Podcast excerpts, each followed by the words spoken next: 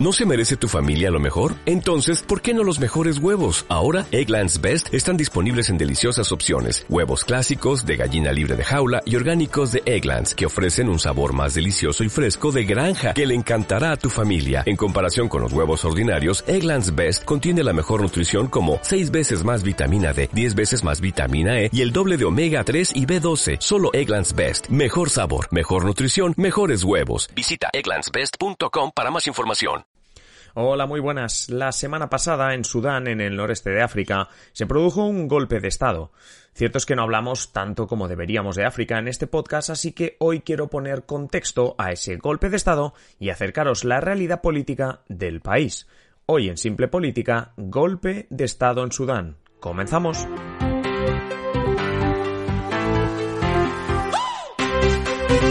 Os habla Adrián Caballero y esto es Simple Política, el podcast que trata de simplificar y traducir todos esos conceptos, estrategias y temas que están presentes cada día en los medios y que nos gustaría entender mejor. Hoy lo que queremos entender mejor es lo sucedido la semana pasada, hace tan solo unos días, en Sudán, cuando se produjo un golpe de Estado. Pocas veces nos hablan en los informativos de lo que ocurre en África, así que quizás antes de nada tiremos un poquito atrás para contaros cómo era el gobierno de Sudán y así entender mejor lo sucedido la semana pasada, porque es cierto que siempre estas cuestiones también es culpa nuestra, porque no os traemos tanto como deberíamos la, la realidad de los diferentes países en África y puede que este golpe de Estado o puede que una novedad política nos sorprenda y sobre todo nos cueste más ponerle algo de contexto. Así que empecemos por confirmar que sí, que quizá os esté sonando el nombre de otro país muy parecido, que es Sudán del Sur. En realidad son dos países diferentes. Hasta 2011 formaban parte del mismo país, pero tras un referéndum Sudán del Sur se independizó. Además, Sudán del Sur es actualmente el país más joven del mundo porque se considera así al ser el último que se ha sumado a Naciones Unidas. Si queréis que otro día os cuente esta historia, ya sabéis, dejad comentarios o pedídnoslo en nuestro Twitter arroba simple barra baja política. Pero volvemos a nuestro protagonista de hoy, que es Sudán. Hasta 2019, Sudán había sido una dictadura. Había estado gobernada por Omar al-Bashir, un dictador que sumió el país en el ostracismo internacional y en el estancamiento económico, lo dicen las cifras. El 11 de abril de 2019, fuerzas de orden militar, pero apoyadas por una parte de la ciudadanía, que llevaba tres décadas soportando a ese dictador, lo derrocan y empieza una nueva etapa para todos los ciudadanos. Los sudaneses soñaban en ese momento con la democracia, así lo decían también los medios internacionales, aunque los militares trataron de controlar el poder, abriendo lo que para ellos debía ser un periodo de transición que durase unos tres años. Es decir, no se negaban a que el final del camino fuese una democracia, pero querían controlar cómo iba a ser ese camino. Crearon el Consejo Militar de Transición, pero una parte de los sudaneses, quiero decir sociedad civil, es decir, una parte de los civiles pro democracia, salió a las calles pidiendo que ese gobierno tuviese, bueno, pues representación civil, que, que lo comandasen ciudadanos normales y corrientes no militares. Tras negociaciones entre ambos bandos, se decidió que durante los primeros 21 meses el mando de ese Consejo de Transición, que ahora veremos que cambió de nombre, pero bueno, el mando de ese Consejo de Transición lo tomarían los militares y que después de esos 21 meses serían los civiles por unos 18 meses los que lo tomarían. Al final acabaríamos sumando pues ese periodo de transición que tenían en mente antes de celebrar elecciones y de tratar, como digo, de que Sudán fuese una democracia homologable.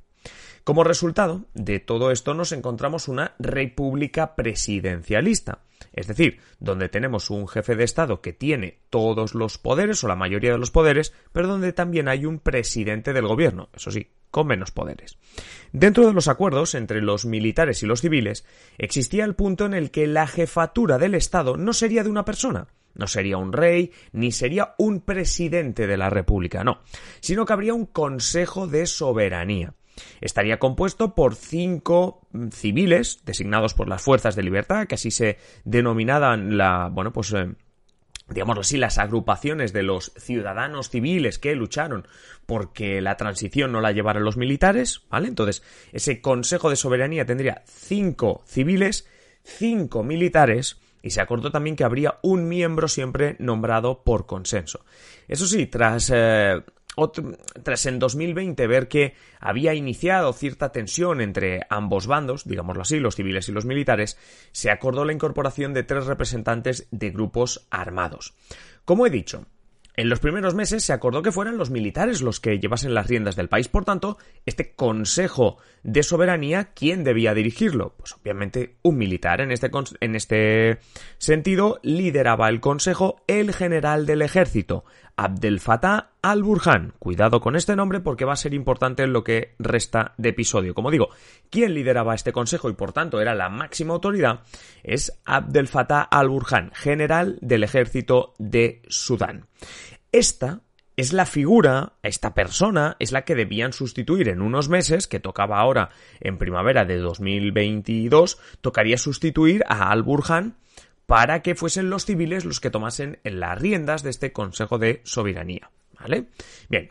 Como he dicho antes, también tenemos por otro lado un primer ministro, esta vez también elegido por los civiles, que como digo tiene menos poder, pero en este caso hablemos del economista Abdallah Hamduk. Este es el primer ministro de Sudán. Es el consejo este que os he dicho el que tiene la jefatura del Estado, la que maneja realmente el poder, pero oye, también nos quedamos con la figura del primer ministro Abdallah Hamduk, que como digo, nombrado por los civiles. Es un economista, no es un militar. Bueno, por lo tanto, y resumiendo, militares y civiles llegan a un acuerdo después de derrocar a, un dictador que llevaba 30, bueno, llevaba tres décadas, Omar al-Bashir, en 2019 lo derrocan, llegan a un acuerdo militares y civiles para una transición democrática, en los primeros meses el control es para los militares, en menos de un año, como digo, tocaba pasar el mando a los civiles. Y ahora es cuando todo se complica.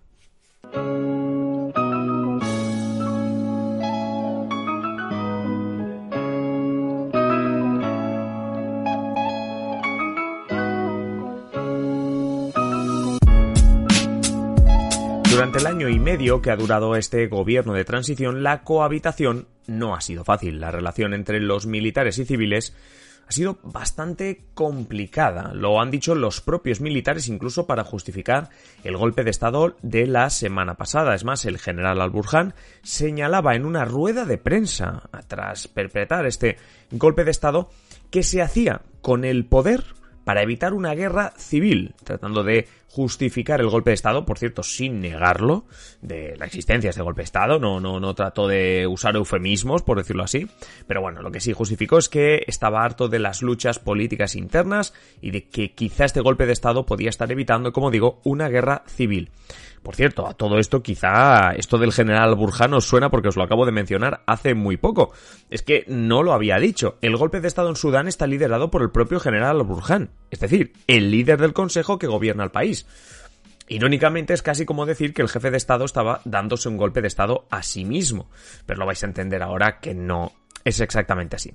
Como digo, la relación entre militares y civiles en este año y medio, después de que se derrocase al dictador, a Omar al-Bashir, ha sido difícil.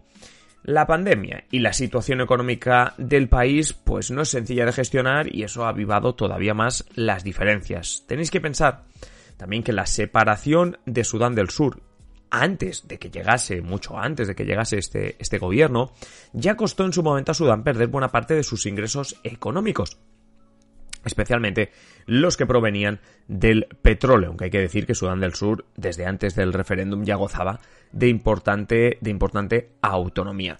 Desde entonces, desde esa independencia de Sudán del Sur, la situación económica del país, de Sudán, ah, ha sido muy complicada. Ha tenido, bueno, pues falta de divisas, es decir, falta de inversión extranjera, un déficit público muy elevado, una inflación que llegó a superar el 200% en 2020, es decir, en pleno año de la pandemia, ha habido, bueno, pues además de la alta inflación, escasez de comida, de combustible, de medicamentos. Podéis imaginar cómo estaba la situación a nivel social, ya, ya en las calles, por decirlo así. Imaginaros cómo llegaba eso y cómo se reflejaba eso entre los diferentes políticos. La cuestión es que incluso desde 2020 ya ha habido varios intentos de golpe de Estado que no han fructificado. Claro, aquí la cuestión es que donde está el enfrentamiento es entre civiles y militares. Especialmente eh, en el ojo del huracán está ese primer ministro, ese presidente del gobierno que os he dicho antes, Hamdok, que, bueno, pues eh, él, Hamdok, está culpando de la tensión política a los que son leales a los militares, ¿vale? Porque dice que no están garantizando los servicios básicos, eh, al tener las riendas del país, no están garantizando que el país funcione como debería, pero el descontento de los militares, porque al final los militares son los que han hecho el golpe de Estado, está en que no están de acuerdo con las medidas que impone como primer ministro, que algo puede hacer, aunque tenga menos poderes, algo puede hacer, con las medidas que ha impuesto en los últimos meses para intentar reformar la economía, para intentar levantarla. Por ejemplo, el primer ministro Hamdok decidió reducir los subsidios al combustible, precisamente para ahorrar dinero y poder reflotar la economía. Y esto ha sido alguna de las decisiones, una de las muchas decisiones muy impopulares para muchos, especialmente para aquellos fieles al, eh, bueno, pues al general al-Bashir y sobre todo, pues eso, a los militares, a la facción más de, más cercana a los militares. A ver, no nos engañemos, detrás de todo esto se esconden concesiones, negocios de cada uno y por tanto el hecho de que te quiten los subsidios al combustible va a perjudicar más a unos que a otros. No protestarían tanto por decisiones como el tema de combustibles si no hubiese negocios relacionados y no les tocasen. La cuestión es que tras esa tensa relación, el pasado día 25 de octubre, vamos, la semana pasada, el general al-Burhan reúne a sus fieles para perpetrar este golpe de Estado que incluyó la detención del primer ministro que os he presentado antes, el economista Abdallah Hamdouk. Según al-Burhan, el primer ministro está bien y está retenido en la casa de al-Burhan. Es decir, que está retenido el primer ministro en la casa del general que ha perpetrado el golpe de Estado. Dice eso sí, el general que lo tiene ahí retenido para alejarlo de todo, que lo tiene bien, que lo está tratando bien, pero lo tiene ahí para eh, alejarlo de todo, al menos en esos primeros días, como digo. Hasta este mismo fin de semana, el que acabamos de pasar, las protestas en el país habían causado más de una decena de muertos, el aeropuerto ha permanecido hasta este fin de semana cerrado e incluso también, como digo, hasta este sábado se había, digámoslo así, caído Internet. O, lo han tirado al suelo, mejor dicho, eh, para que no haya esa conexión a Internet y que, bueno, pues esto es como los golpes de estados antiguos, ¿no? Que tú intentabas controlar, entre otras cosas, la radiotelevisión y ahora, pues además de la radio y televisión, vas a tener que preocuparte sobre todo de controlar Internet.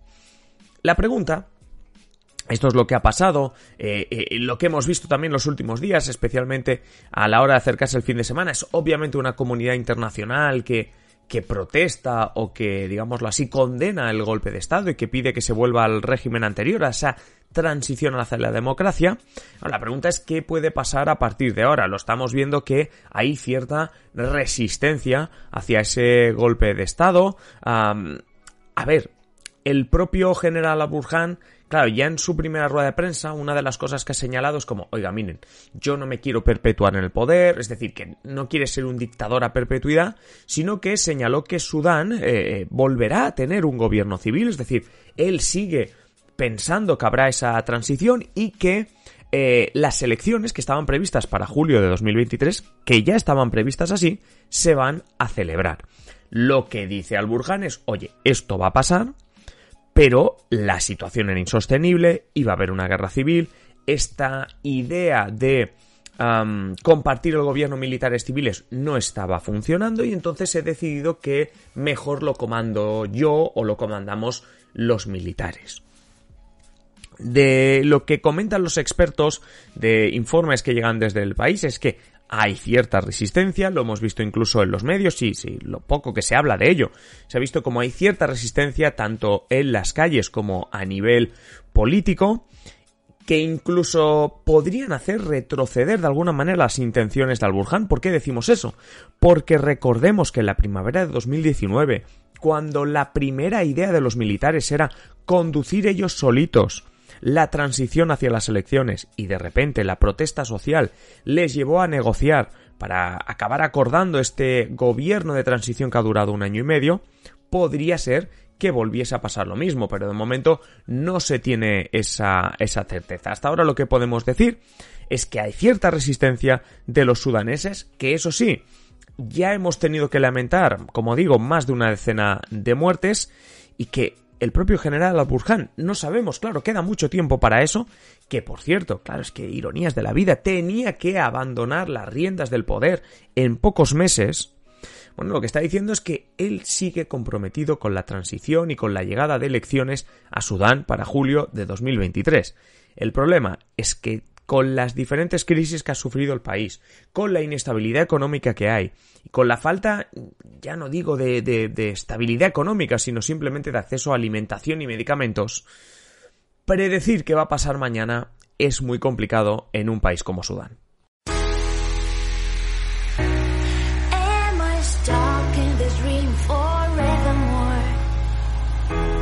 Y hasta aquí el episodio de hoy. Como siempre, agradeceros que estéis al otro lado y ya sabéis, invitaros a que compartáis este episodio en las redes sociales o allá donde queráis. Si queréis más simple política, pues varias opciones. La primera, esperar a nuestro próximo episodio. Ya sabéis, de lunes a viernes, un nuevo episodio.